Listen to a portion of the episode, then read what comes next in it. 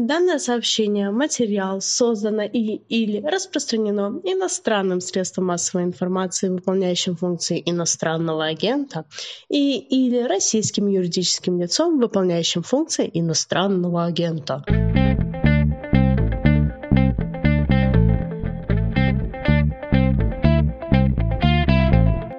Здравствуйте, это «Что случилось?» Подкаст «Медузы» о новостях, которые долго остаются важными. У микрофона Владислав Горин и профессор экономики Калифорнийского университета Олег Ицхоки. Здравствуйте. Здравствуйте, Владислав. Хотелось бы с вами обсудить ваш с вашим коллегой Сергеем Гуриевым текст о санкциях, об отказе от покупки нефти и газа у России и Европы, как о способе остановить войну прямо сейчас.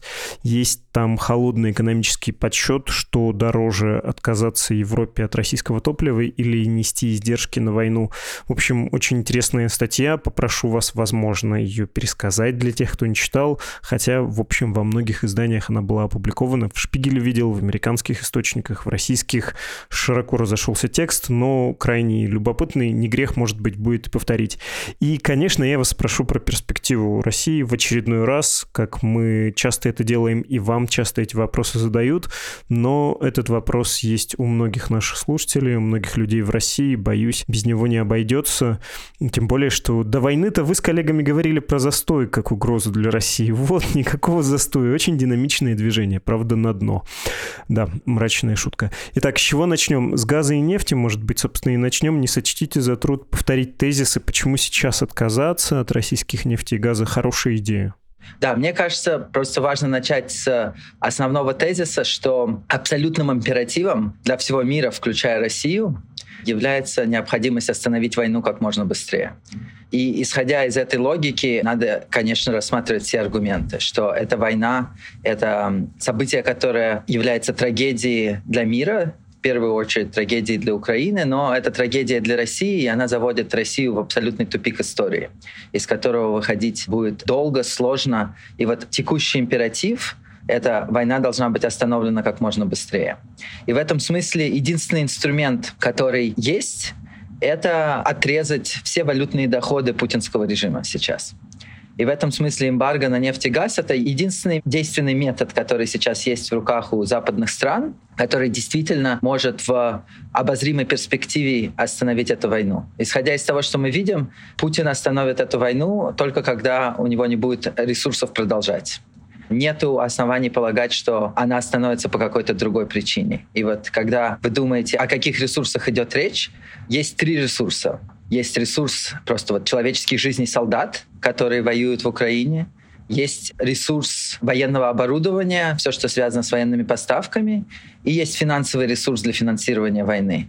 И, конечно, наименьшее зол — это если первым делом закончится финансовый ресурс на продолжение войны это наименьшее зло с точки зрения Украины, и с точки зрения западного мира, и с точки зрения России. И вот это то, что надо четко понимать. Второй тезис заключается в том, что статью, которую мы написали, это статья, которая описывает ситуацию со стороны Европы. Почему для Европы это единственное правильное решение на данный момент.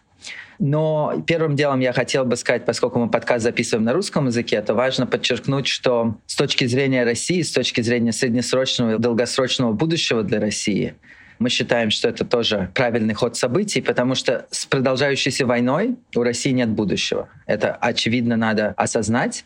И в этом смысле нехватка финансовых ресурсов, она ударит, конечно же, по жизни всех россиян, но когда ты живешь в эм, диктаторском режиме, в режиме, в котором диктатор решил вести войну, используя на это все ресурсы, которые есть у страны, надо понимать, что даже при наличии финансового ресурса все свободные ресурсы будут отправляться на ведение этой войны. Даже если будет временный перерыв в активных боевых действиях, то очевидно, что все ресурсы, которые можно будет накапливать, будут накапливаться на второй раунд. Очевидно, что первый раунд войны Путин проигрывает, и нет никаких оснований полагать, что он успокоится, проиграв первый раунд. И в этом смысле все ресурсы, которые будут продолжать поступать в Россию, будут в ущерб российских граждан направляться на ведение этой войны, на подготовку второго раунда и так далее. И в этом смысле императива сейчас полностью отрезать ресурс, который может использоваться для текущих или будущих военных действий. Опять же, я хочу подчеркнуть, что это императив с точки зрения Украины, с точки зрения западного мира и с точки зрения будущего России. И, конечно, третий пункт — это статья написана с точки зрения принятия решений в Европе, в первую очередь в Германии. Германия является ключевым игроком при принятии этого решения, потому что Германия сильнее всего зависит от поставок российского газа. Германия большая страна, и если она примет решение, то она сможет своим политическим весом сдвинуть принятие аналогичных решений в других европейских странах. И в этом смысле, конечно, основные дебаты по этому вопросу идут в Германии на немецком языке, поэтому статью мы написали с помощью наших немецких коллег на немецком языке изначально. И аргумент состоит в том, что немецкие политики совершают целый ряд ошибок. И вот мы пытаемся прояснить ситуацию и четко высказать экономические аргументы не фокусируясь на аргументах моральных, что невозможно продолжать финансировать войну, с точки зрения европейских стран, это война, которая происходит на территории Европы, и фактически большую часть финансирования этой войны делается европейскими странами за счет покупок российских энергоносителей. Осознание этого есть в Европе, но этот аргумент мы не хотели обсуждать, а хотели обсуждать именно экономические альтернативы. И вот есть два основных пункта. Первый пункт заключается в том, что Отказаться от российских энергоносителей возможно. Сейчас зима закончилась. Сейчас энергохранилища, которые есть в Европе, уже наполняются. Это хороший момент, чтобы остановить поставки энергии и не привести к катастрофическим последствиям для европейских домашних хозяйств. Они не замерзнут. То есть то, что анализ европейских институтов показывает, это то, что сейчас возможно остановить поставки нефти и газа. Это не приведет к катастрофическим последствиям. В первую очередь это приведет к нехватке энергоносителей для производства, а не для, так сказать, обогрева домов потребителями.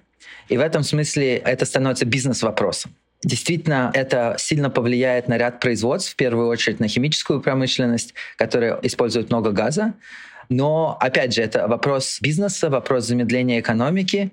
Подсчеты показывают, что это приводит к замедлению экономики примерно на 1-2% в Европе. Это существенная рецессия, но при этом эта рецессия сравнимая, скажем, с э, рецессией от коронавируса, и у европейских государств есть достаточно фискальных ресурсов, чтобы компенсировать большинство и населения, и фирм, которые будут проигрывать от роста цен на энергоносители. И вот первый пункт, который мы подчеркиваем, это то, что многие европейские политики говорят, что издержки будут неограниченные, бесконечные, и вот все подсчеты экономистов, которых было произведено существенное количество в последние недели, показывают, что издержки большие, но ограниченные, и Европа вполне может справиться с этим. Это первый пункт, который мы разъясняем. Если можно, я бы уточнил, потому что особенно про нефть интересно, как это можно сделать, когда Россия поставщик номер два в мире этого топлива после Саудовской Аравии, и вот когда сейчас говорят, ну, сделаем рокировку с Ираном, да, но Иран в два раза меньше сейчас добывает, что там с технологиями непонятно, может ли он быстро нарастить добычу, и другие страны могут ли они это компенсировать, не очень понятно. Есть, э, собственно, цепочки поставок топлива из России в Европу с позднего Советского Советского Союза. Вот как раз из э, сибирских скважин идет топливо в один из индустриальных центров человечества в Европу, в названную вами Германию. Но это не может быть дешево, кажется. Все-таки 1-2% при полном эмбарго. Я не экономист, но выглядит как э, нарушение одного из базовых просто мировых процессов. Нет? Но тут надо понимать, что нефть как раз является товаром, который относительно проще заменять по сравнению с газом, потому что газ идет по трубопроводам, и в этом смысле альтернативные поставки газа налаживать сложнее и уйдет больше времени. А нефть является товаром, который перевозится по морю в первую очередь, и в этом смысле наладить альтернативные поставки нефти будет существенно проще. И хотя Россия является одним из трех крупнейших производителей нефти на данный момент, но сейчас нет острой нехватки нефти на международных рынках. Сейчас происходит замедление китайской экономики, связанное с, можно сказать, их первой волной коронавируса. И, в принципе, в таких ситуациях часто бывает избыточное количество нефти на рынке. И в этом смысле Европе придется искать альтернативные поставки, поставки со всего мира, из стран Персидского залива, и из США, которые могут нарастить поставочные мощности, потому что США после падения цен на нефть в 2015 году, они заморозили большую часть добычи нефти. У меня вылетает правильное слово на русском языке, то, что называется shale нефть. Это то, что добывается с помощью разрыва пластов земли. Эта технология есть, и она была заморожена, потому что она становится экономически эффективна примерно при 80 200 долларов за баррель. И, естественно, при остановке покупки российской нефти будет наращиваться поставки нефти из других регионов мира. По-русски это называется сланцевая, да? Да, сланцевая нефть, да, у меня вылетело слово. И вот при остановке поставок российской нефти будет перераспределяться эти потоки поставки в мире, и в этом смысле действительно нефть будет не то что в дефиците, она просто станет дороже, когда нефть становится дороже, кто-то отказывается от покупки, а кто-то, кому она необходима, покупает по более высокой цене. Это действительно произойдет. Это повлияет на цену на рынке, но при этом надо понимать, что замедление экономики в Китае таким же существенным образом может повлиять на снижение мировых цен. Второй аргумент заключается в том, что вот когда вы сказали, что цифра в 2% кажется маленькой, надо понимать, что доля энергоносителей в структуре издержек мировой — это примерно 4-5%. То есть на самом деле энергоносители являются необходимым фактором для производства в экономиках, но доля этого фактора не является слишком высокой. И в этом смысле в первом приближении доля фактора в структуре производства является хорошей цифрой, от которой можно отталкиваться. Вот в условиях, когда нет возможности ничего замещать и происходит некоторый шок к поставкам нефти, то вот в первом приближении мы ожидаем эффект, который пропорционален доле расходов на этот фактор в структуре структуре полных расходов страны.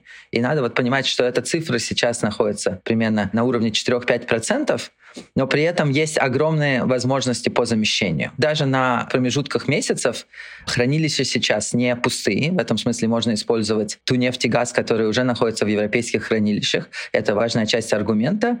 И в течение того времени, пока это используется, налаживаются либо альтернативные поставки, либо происходит замещение. Да, ценовой сигнал, рост цен даст четкий сигнал начать менять структуру производства. Какие-то отрасли действительно понесут существенно более серьезный удар. Например, отрасли, связанные с э, химической промышленностью, действительно понесут очень сильный удар. Но опять же, надо понимать, что это ограниченная часть экономики, и у государства будет возможность использовать фискальный ресурс, чтобы компенсировать потери фирм, но в первую очередь, чтобы компенсировать потери работников, потери занятости в этих отраслях на то время, на которое уйдет подстройка экономики. И вот подсчеты как раз европейских институтов, они показывают, что подстройка к следующей зиме возможна, и это вот такой критический горизонт, когда необходимо будет компенсировать дефицит энергоносителей.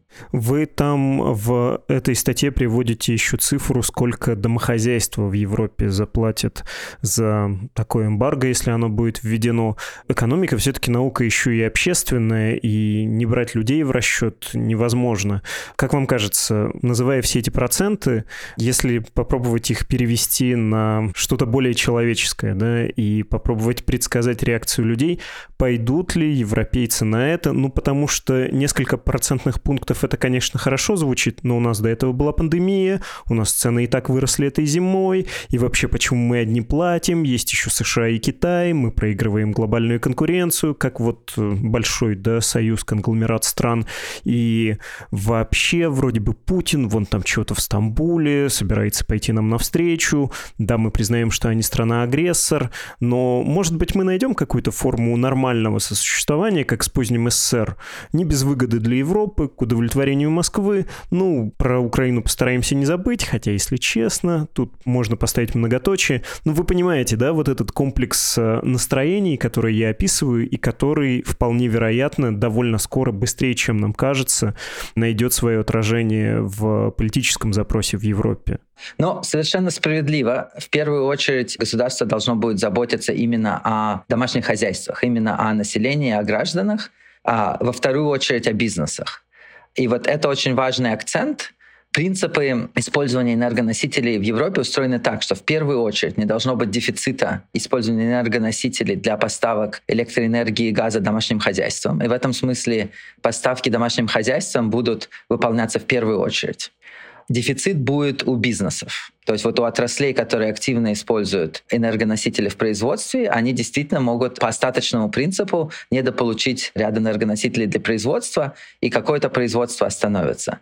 И вот тут в этом смысле государство в первую очередь будет компенсировать рост цен для населения, использовать фискальный ресурс, и подсчеты показывают, что это относительно ограниченный объем средств, который нужен государству, вот как раз в пределах 2% от ВВП. И с точки зрения государственного долга, рост государственного долга на 2% ВВП — это абсолютно и политически, и экономически возможная вещь.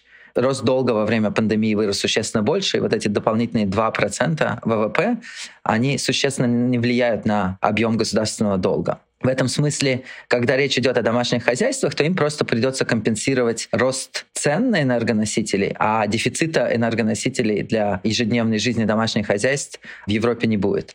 Что касается бизнесов, то действительно будет дефицит, какие-то производства будут остановлены, и здесь императив будет не допустить массовых увольнений, опять же, тем же самыми способами, которыми государство это делало в Европе во время пандемии. Вы холодно сравниваете в своем тексте потери вот такого рода с ценой войны, в том числе в виде затрат на принятие беженцев, но, кажется, там ничего не было еще про анонсированные военные расходы той же Германии, рекордные. Чего в итоге будет стоить э, все это Европе?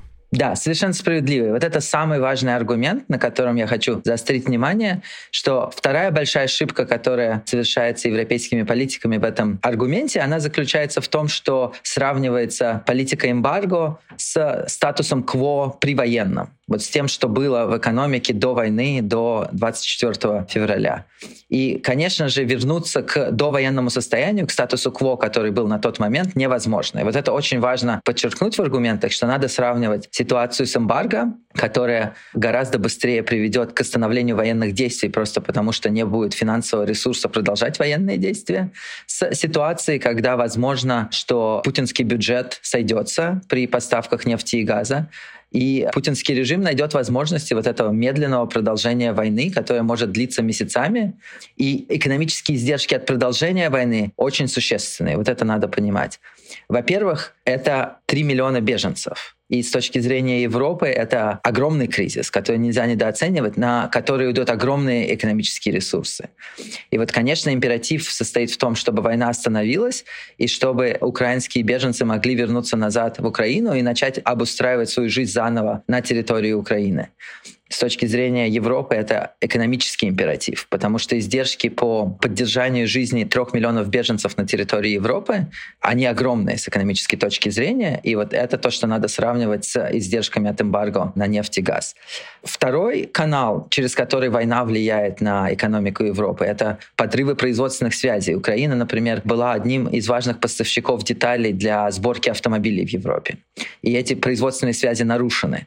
И в этом смысле надо сравнивать отказ от российских энергоносителей с эм, потенциальным подрывом производственных цепочек по всей Восточной Европе. Если война продолжается, есть опасность, что эта война распространится на дополнительные регионы, на нестабильность в других странах Восточной Европы. И в этом смысле экономические издержки от этого, во-первых, напрямую большие, а во-вторых, создают неопределенность. А неопределенность всегда очень сильно замедляет экономику, замедляет инвестиции по всей Восточной Европе. А Восточная Европа намного сильнее интегрирована в европейские экономические процессы, чем, скажем, поставки энергоносителей из России. Это будет гораздо больший экономический шок, если будет сильный рост нестабильности в Восточной Европе. И в этом смысле ошибка состоит в том, что вот эти расчеты не принимаются во внимание как альтернатива политике эмбарго. Вот политика бездействия приведет к, на самом деле, очень существенному экономическому шоку, который будет нарастать медленно, но будет иметь потенциально гораздо большие последствия.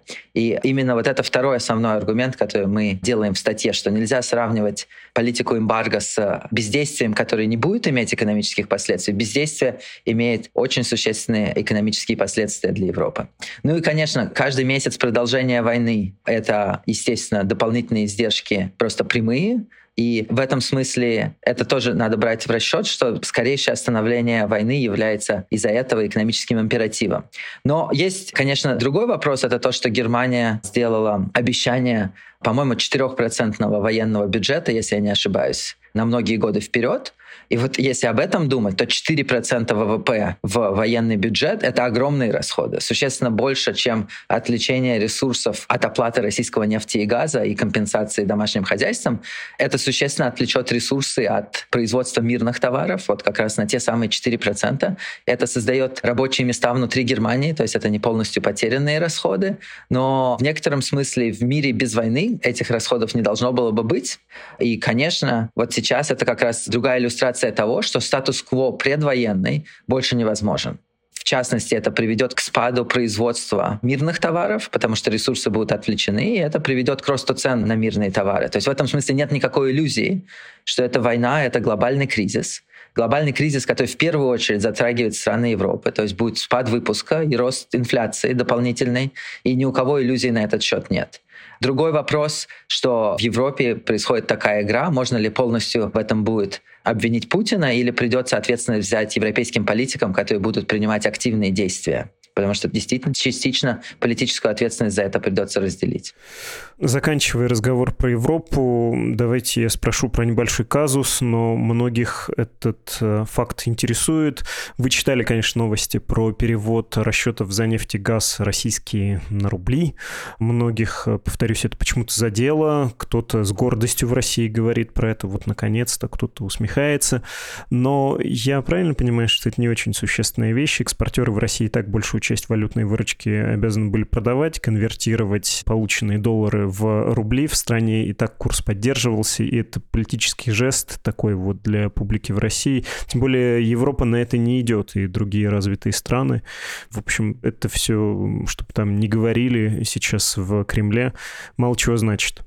Да, с экономической точки зрения эта новость не имеет смысла, ну, в том смысле, что можно делать расчеты в рублях, в евро, в долларах. Это совершенно никакой роли не играет. Играет роль цена, по которой происходят поставки нефти и газа. И эта цена может э, так сказать, квотироваться, назначаться в любой из валют, потому что есть рынок валют, на котором можно перевести деньги из одной валюты в другую. И в этом смысле ни с точки зрения Европы, ни с точки зрения России это существенно ни на что не повлияет экономически. Но тут надо понимать, что это некоторый политический шаг, шаг, направленный на такой шантаж Европы, что Европа будет продолжать, так сказать, плясать под э, дудку российского президента, чтобы он ей не предложил, потому что им деваться некуда.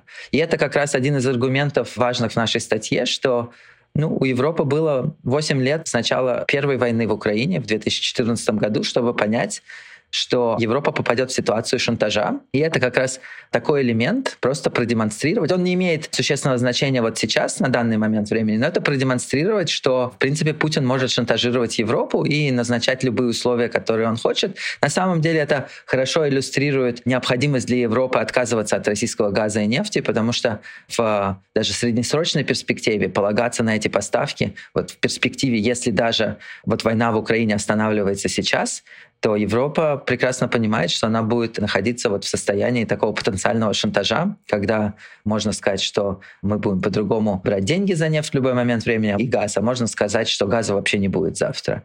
И это осознание как раз на самом деле является важным аргументом, что чем раньше начинается подстройка в Европе к отказу от российского нефти и газа, тем быстрее от этой зависимости можно будет отказаться. Экономически это сделать возможно в среднесрочной перспективе. И вот императив сейчас будет сделать это до следующей зимы. И все европейские подсчеты показывают, что вот то количество месяцев, которые есть до следующей зимы, достаточно, чтобы этот шок не был слишком болезненным для Европы. Опять же, это существенный шок, но экономика как раз известна тем, что она очень хорошо подстраивается под стимулы. Если будут стимулы выражены в более высоких ценах на нефть и газ, то произойдет необходимая подстройка. Просто для него нужно время, и государство может сгладить это. Поэтому это на самом деле важная новость, но именно подчеркивающая необходимость отказа от российской нефти и газа, чтобы не быть заложником этого шантажа. Иначе вот на сегодняшний момент это не имеет экономических последствий, но кажется, что вот из тех новостей, что мы слышим сегодня, возможно, это станет причиной, что Путин объявит отказ от поставок газа уже в ближайшие дни, что это решение, которое будет принято не со стороны Европы, а в некотором смысле Путин облегчит жизнь европейских политиков, потому что на самом деле, что очень интересно, из европейских дебатов на этот счет, что европейские политики очень четко говорят, что они готовы к тому, что Путин отключит газ и нефть. Они смогут к этому приспособиться. Но это означает, что экономически они могут приспособиться и к собственному отказу от газа и нефти, просто они не хотят брать за это политическую ответственность. И вот из тех новостей, которые мы слышим сегодня, они еще не подтверждены, я так понимаю, но вполне возможно, что в ближайшие дни Путин сам откажется от поставок газа в Германию. Да, не такая уж победа, хотя красивый гордый жест, э, да, был. А давайте поговорим про Россию. Как вы в самом начале сказали про то, что страна идет в тупик истории. Но, в общем, страна нам с вами обоим чужая, и крайне сочувственно мы к ней, конечно, оба относимся. Как вам кажется, давайте начну с холодного вопроса. Куда Россия может деть свои углеводороды, которых будет больше, чем она привыкла потреблять или продавать куда-то помимо Европы, куда вот эту махину добычи и поставок можно развернуть, э, тем более, что добычу той же нефти ее остановить проблематично без потери. Да, ну это совершенно важнейший аргумент, который надо подчеркнуть, что война в Украине — это трагедия, в первую очередь, потери жизней, и населения в Украине, и российских солдат. У нас уже достаточно четкое понимание, что это тысячи человек с обеих сторон. И в этом смысле это абсолютная трагедия в этом смысле. Но помимо этого, вот одним действием, абсолютно бессмысленным и трагическим, началом этой войны в э, феврале, Путин фактически пожертвовал благосостоянием ну, порядка 200 миллионов человек. Это надо очень четко отдавать отчет что потеря благосостояния огромного количества людей, которые живут не только на территории России и Украины, но и на многих соседних странах, где будут существенные экономические последствия уже в короткой перспективе, в перспективе нескольких месяцев. Это событие произошло месяц назад. Оно уже заложено, и избежать или принять какую-то экономическую политику, которая избежит этого события, уже невозможно. Это уже, так сказать, заложено в карты, и просто эти события разворачиваются на наших глазах. Дальше, насколько принципиальна возможность или невозможность продавать нефть с точки зрения российского населения? Ну, в некотором смысле это второстепенный вопрос из-за выхода многих бизнесов из России и остановки импорта многих товаров. И в этом смысле нефть и газ имеет ценность только в том смысле, что ее можно обменять на иностранные товары. И для этого используется валютный рынок, только из-за этого, в принципе, мы смотрим внимательно на то, что происходит с финансовой системой, с то, что происходит с экспортом нефти и газа, потому что в итоге это конвертируется все в поставку товаров. Если поставки товаров ограничены и так, то в короткой перспективе это является принципиальным фактором, а не то, сколько валютной выручки получит российское государство. Но, тем не менее, валютная выручка от продажи нефти и газа является очень важной с точки зрения российского бюджета. И вот сейчас есть предварительные подсчеты, которые показывают, что если поставки продолжатся на тех уровнях, на которых они идут, по тем ценам, которые Россия за это получает, а Россия получает меньше денег, чем международная цена на нефть и газ, из-за того, что многие контрагенты в Европе отказались покупать российскую нефть и газ, и из-за этого есть существенная скидка на покупку российской нефти на международных рынках, порядка 30 долларов за баррель. Но несмотря на это, при текущих ценах на нефть и при текущих скидках, в принципе, у российского государства есть ресурс и для выплаты пенсий, и для выплаты зарплат в государственном секторе, и для продолжения войны. И это самое страшное, что может произойти, что мы можем выйти в некоторое долгосрочное равновесие, когда война будет продолжаться, россияне будут жить на много уровней ниже в качестве своего благосостояния, но ресурсов будет хватать, чтобы поддерживать этот режим с помощью и системы пропаганды, и системы насилия над населением России. И, в принципе, денег в бюджете будет хватать, чтобы это продолжалось многие месяцы. И вот это, на самом деле, в некотором смысле страшный исход для России, когда она попадет в такое безвременье без какого-либо экономического будущего. При эмбарго на нефть и газ проблемы с бюджетом начнутся гораздо раньше. И в этом смысле войну придется остановить, и придется принимать какие-то серьезные политические решения по изменению курса. И в этом смысле, мне кажется, очень важно подчеркнуть, что сложно себе представить счастливое экономическое будущее для россиян, если у власти будет находиться Путин с наследием этой войны никто эту войну не забудет, о Путине будут всегда думать как об агрессоре, и никаких международных сделок, построенных на взаимодоверии, с Россией, конечно, происходить не будет. Россия должна будет продемонстрировать, что подобной агрессии больше невозможно что все поставки нефти и газа могут возобновиться в Европу, это когда будут некоторые железные аргументы, что эквивалента такой агрессии в Европе от России можно не ожидать. Только тогда бизнес вернется, можно сказать, в какое-то привычное русло, в бизнес as usual. Только после этого российскую нефть и газ можно будет поставлять на Запад. Иначе ее действительно начнут поставлять какими-то альтернативными схемами, насколько это возможно в Китай, возможно в Индию, Но опять же, инфраструктуры для поставок в тех объемах, в которых нефть и газ поставлялась на Запад, просто нету. Строить эту инфраструктуру придется многие годы. И в этом смысле действительно вы правы, что будет огромный избыток нефти и газа на территории России, который придется как-то конвертировать. Но опять же, надо понимать, что это не результат каких-то решений, которые принимаются сейчас. Это уже заложено решением, которое было принято 24 февраля, начать войну. И это то, что будет происходить на наших глазах. И вопрос в том, сколько это будет длиться и когда можно вернуться к построению какой-то новой экономической жизни в России.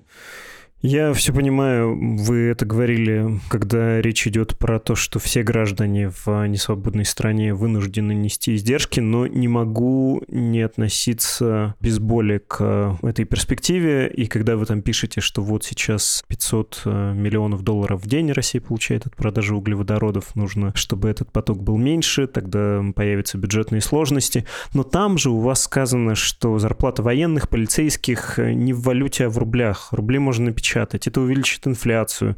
Ну и хочется спросить, и что? Цены в России уже из-за нарушения логистики, из-за сворачивания импорта, из-за рекордной инфляции без того большие. Запас терпения в обществе велик. Вот так кажется. Силовая машина работает, и не видно, чтобы она застопорилась, даже когда денег станет существенно меньше. Пропаганда в деле, дисциплина госаппарата все еще на месте. Где вы проводите вот эту критическую черту, как вы ее вычисляете, когда денег на существование режима в нынешнем состоянии будет недостаточно, и он будет вынужден идти на какие-то внешнеполитические уступки, внутриполитические уступки, ну то есть останавливать войну, может быть, э, переходить к большему плюрализму и вообще становиться сговорчивей.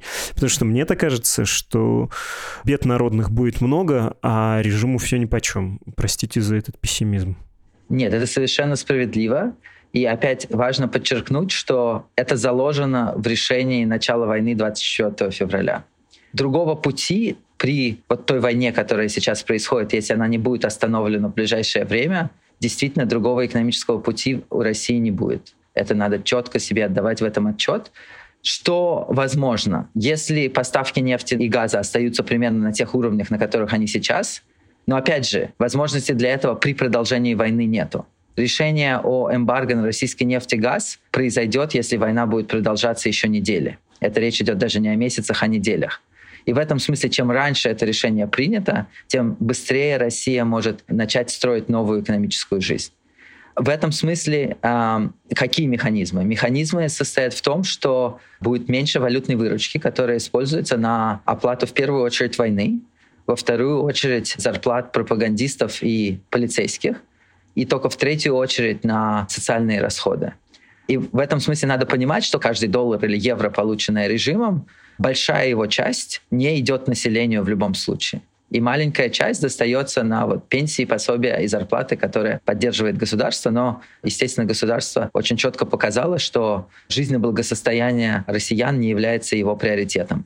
И в этом смысле, да, я не преувеличиваю, когда говорю, что решение начала войны 24 февраля оно фактически пожертвовало благосостоянием большого количества людей, примерно 200 миллионов человек, которые живут в России, в Украине и в соседних странах. Это нельзя недооценивать. Это действительно было заложено в решении месяц назад. Дальше, что будет происходить в России, как будет происходить подстройка к нехватке ресурсов, чтобы оплачивать зарплаты пропагандистов и полицейских, я не могу предсказывать. Это вопрос, наверное, к политологам и так далее. Но мне кажется, очень важно понимать, что мне очень хочется верить, что россияне, которые живут в России, возьмут свою судьбу в свои руки в каком-то обозримом горизонте. А чем раньше это осознание произойдет, тем на самом деле России будет проще выбраться из этого кризиса. И другого пути, к сожалению, я не вижу. Никто не решит проблемы российского государства за россиян. Никто не возьмется за эту работу. Точно так же, как никто не возьмется за украинцев решать вопросы их независимости. Это находится полностью в их руках, и они приняли четкое решение. Они в третий раз принимают решение в 2004, в 2014 и в 2022 году. Они четко приняли решение на этот счет. Точно так же россияне в какой-то момент должны взять свою судьбу в свои руки и гарантировать, что ничего подобного никогда в будущем не произойдет. Вы знаете, я все пытаюсь э, представить себя на месте человека, сидящего в Кремле, на месте Владимира Путина. И я вот вас слушаю, я думаю, что он бы ответил вам примерно следующее. Восстановление экономики ну, чего мне вас слушать? Вы и так ввели бы санкции, и дальше вся вот эта песня, суть которой в том, что он не видит никакой ценности в том, что экономика просела, ему не кажется это большой потерей, поскольку, ну, у него лично все хорошо, и на него, его аппарат, его окружение, на его режим, в общем, ресурсов хватит в любом случае. Если кому-то что-то не нравится, против этих людей есть другие методы. Что касается возможности вооружать армию за счет технологий, за счет, опять же, финансовых ресурсов, ну, какое-то время не получится, а на мой век, может быть, и достаточно. Чего мне про это переживать? Вообще он явно человек, который мыслит не стратегическими вещами, не этими категориями, а тактическими. Иначе бы он войну не начинал, потому что она не выглядела выгодной ни с какой стороны. Ну и кроме того, я бы на его месте, наверное, думал все-таки о каких-то исторических параллелях. Ну вот Саддам, пал не из-за санкций, не из-за санкций. Иран вообще не пал. Венесуэла, ну там особая история. До Венесуэлы не будем доводить. И я бы на его месте ответил вам, ваши санкции, они лично мне и режиму моей личной власти никак не угрожают. Вы сделаете хуже только людям. Чтобы вы ответили на это. Это ошибочно полагать, что ресурс не ограничен. Ресурс очень ограничен. Как ресурс наведения войны, то, что мы видим, что ресурсы наведения войны заканчиваются, и опять же, тут императив, чтобы это был финансовый ресурс, который закончится быстрее, чем ресурс человеческих жизней российских солдат. Это очень важно понимать. Ресурсы для поддержания репрессивного аппарата внутри страны тоже заканчиваются. И в этом смысле санкции в первую очередь будут ударять на способность России продолжать войну в Украине, на способность путинского режима продолжать эту войну. Во вторую очередь на способность поддерживать репрессивный аппарат внутри страны. А российскому населению от этой экспортной выручки достается очень маленькая часть в любом случае. Российское население не является приоритетом для действий российского государства. Просто надо отдать себе в этом отчет, что ресурсы ограничены, но при этом совершенно очевидно точно так же и тот факт, что никто, кроме россиян, не отвечает за свою будущую судьбу.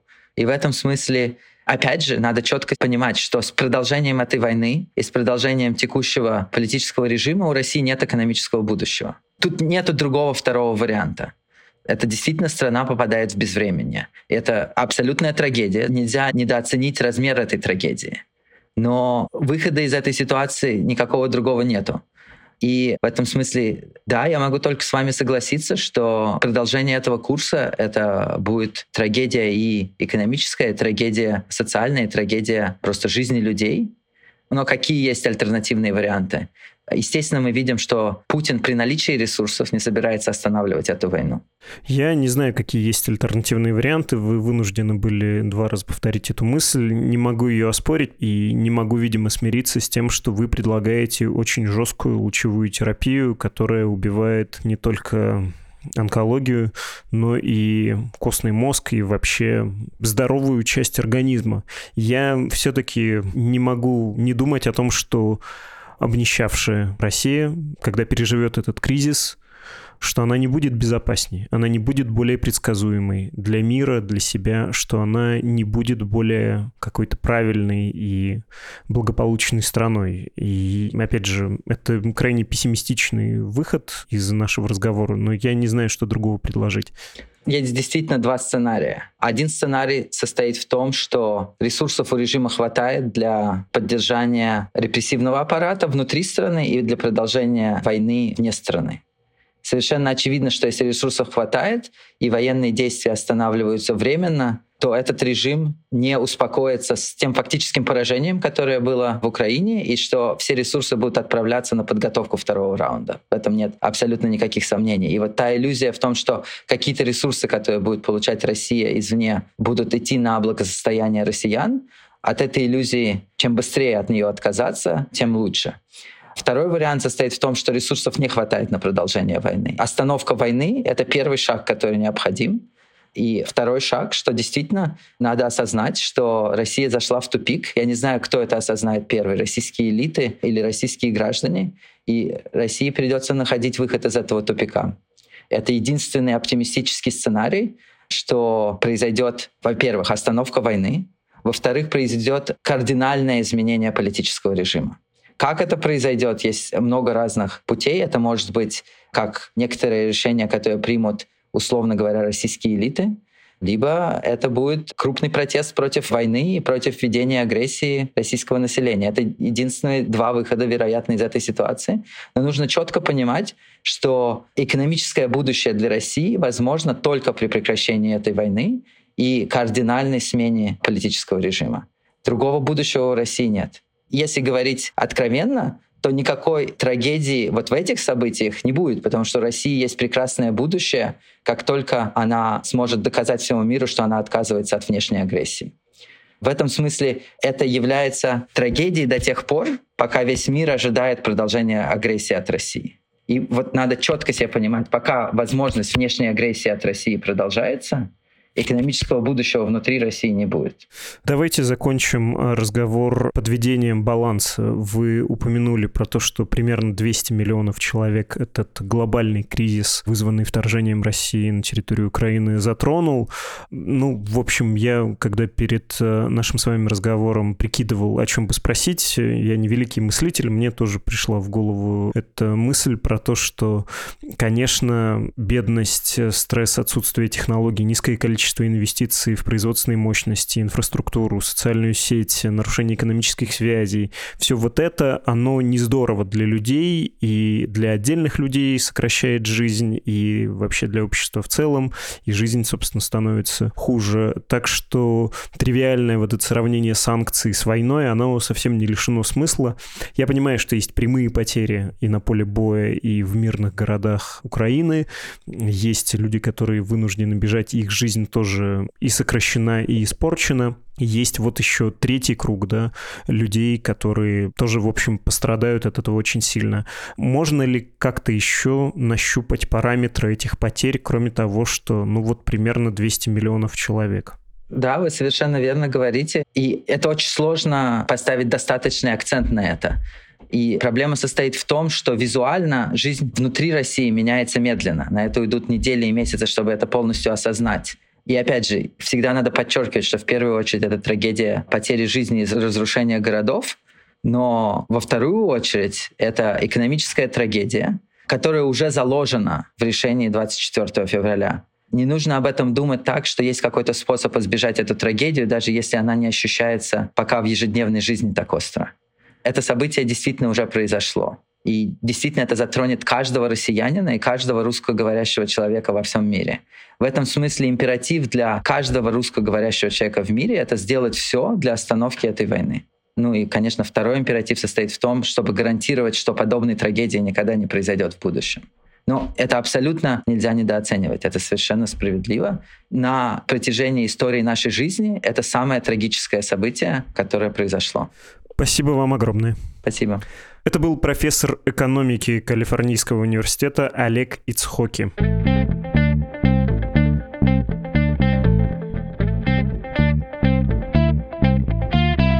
Письмо слушательницы, которая открыла наш выпуск. Добрый день, меня зовут Мария, пишу вам из столицы Кыргызстана Бишкека. Огромное спасибо за все, что вы делаете, особенно в нынешнее время, когда от обилия циничной пропаганды можно сойти с ума. Вы остаетесь островком здравого смысла.